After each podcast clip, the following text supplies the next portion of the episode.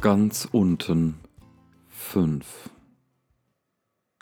Als der fünfte Löwe in den Kreis der Anwesenden tritt, erheben sich alle ganz schnell. Selbst Daniel ist flink auf den Beinen, da es nun eng in dem kleinen Raum wird.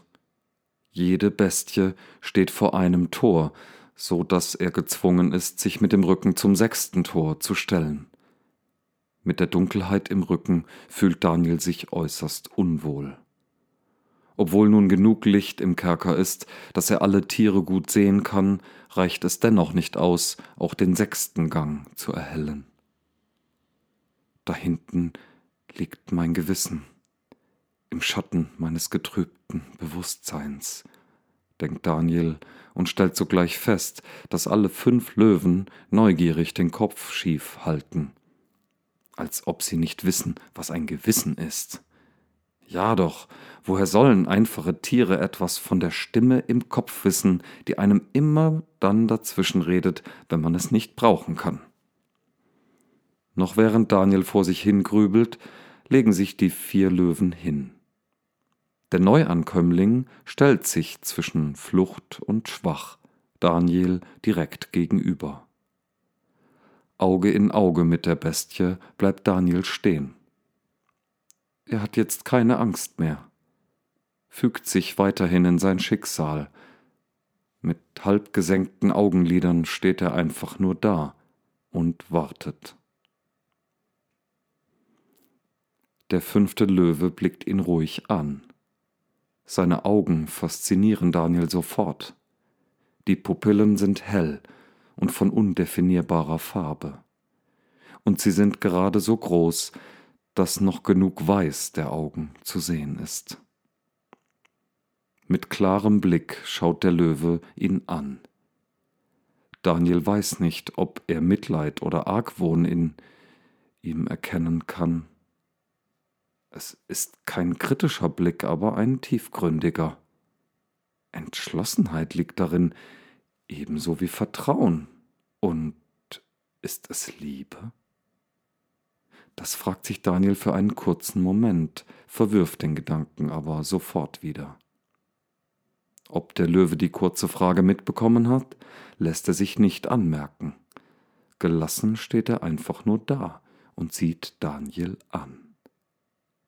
Er starrt ihn nicht an, weder irritiert noch sonst wie gefühlvoll. Es ist einfach ein ruhender Blick auf den seinerseits entspannten Daniel. Die Zeit scheint endlos zu verstreichen. Keiner spricht ein Wort. Daniel versinkt regelrecht in diesen Augen, ist froh, dass es still im Verlies ist. Hin und wieder blinzelt einer. Es ist kein Spiel, es ist aber auch nicht unangenehm. Daniel fühlt sich sicher. Sein Kopf wird leer.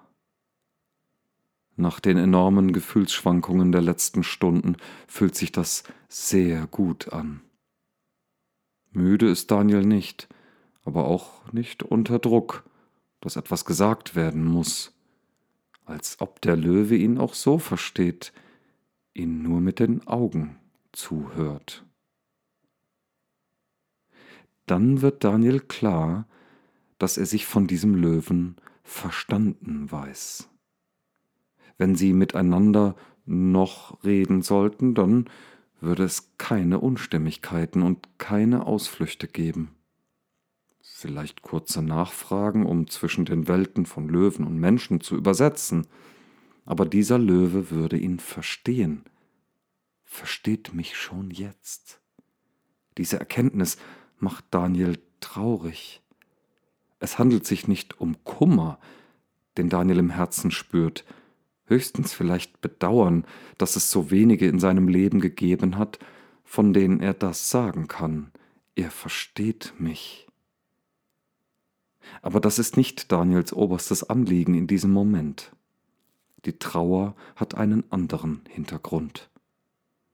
Und als sich die ersten Tränen in seinen Augen sammeln, bemerkt Daniel, dass auch der Löwe weint.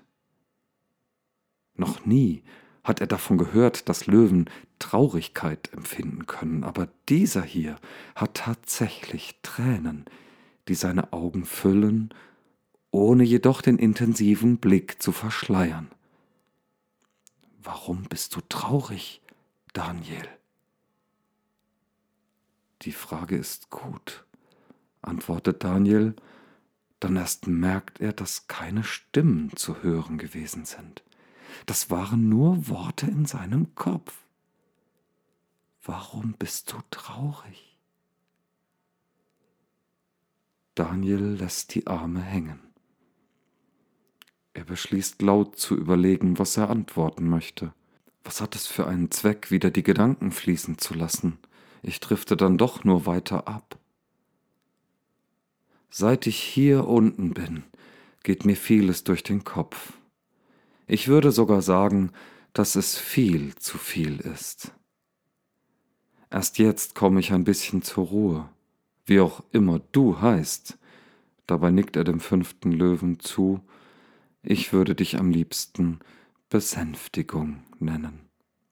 Denn das ist es, was gerade passiert.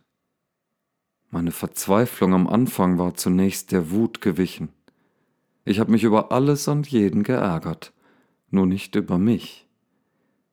Wollte dann sogar davonlaufen, aus Mangel an Möglichkeiten blieb mir nur die Erinnerung an glücklichere Tage zur Flucht. Und dann bin ich zusammengebrochen, hab ganz und gar aufgegeben, nur um mich nachher gleich wieder selbst zu beschäftigen. Aber das ist alles Quatsch.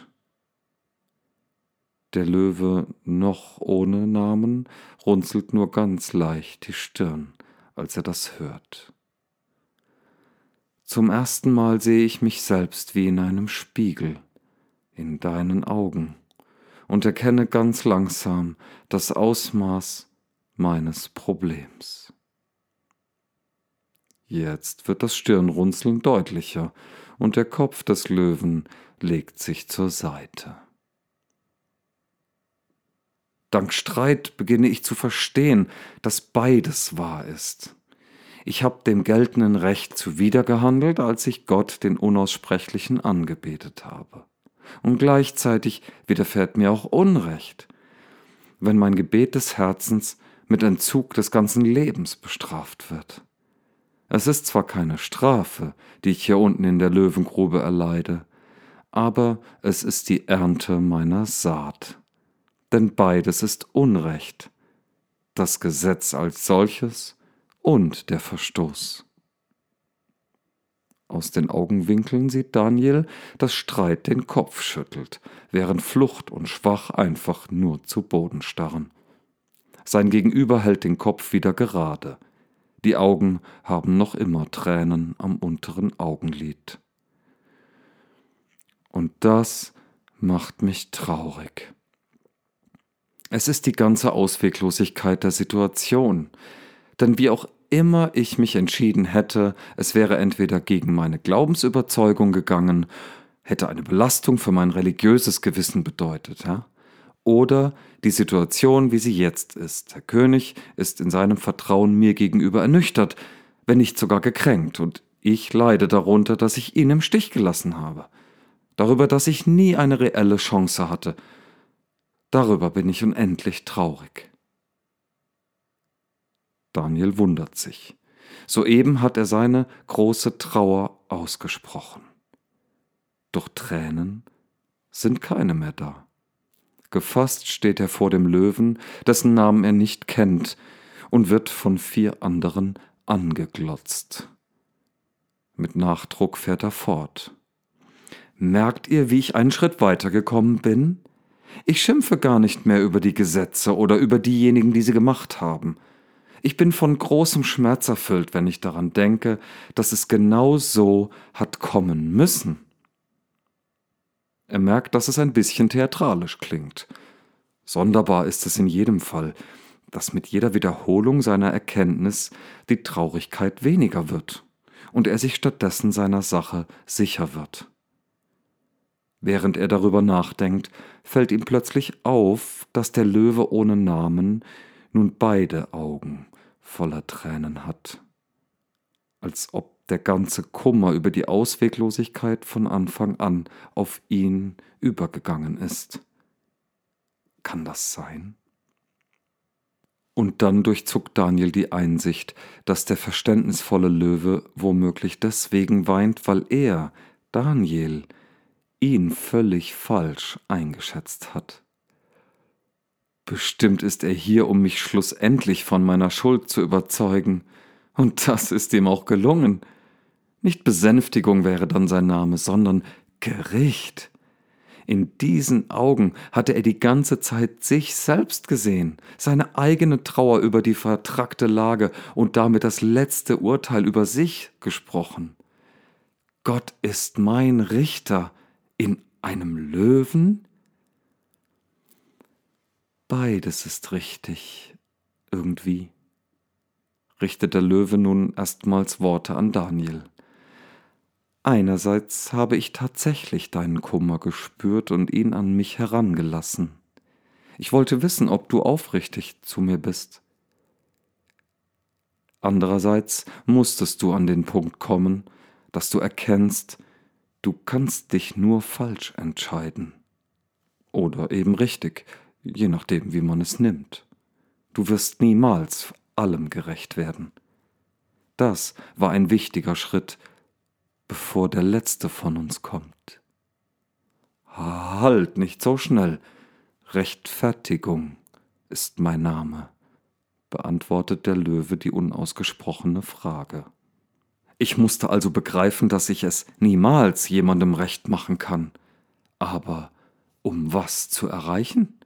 Fragt Daniel ungeniert, weil langsam wieder Ärger in ihm hochkocht dass weder Selbstmitleid noch Tatenlosigkeit dich weiterbringen, reagiert der Löwe ungerührt.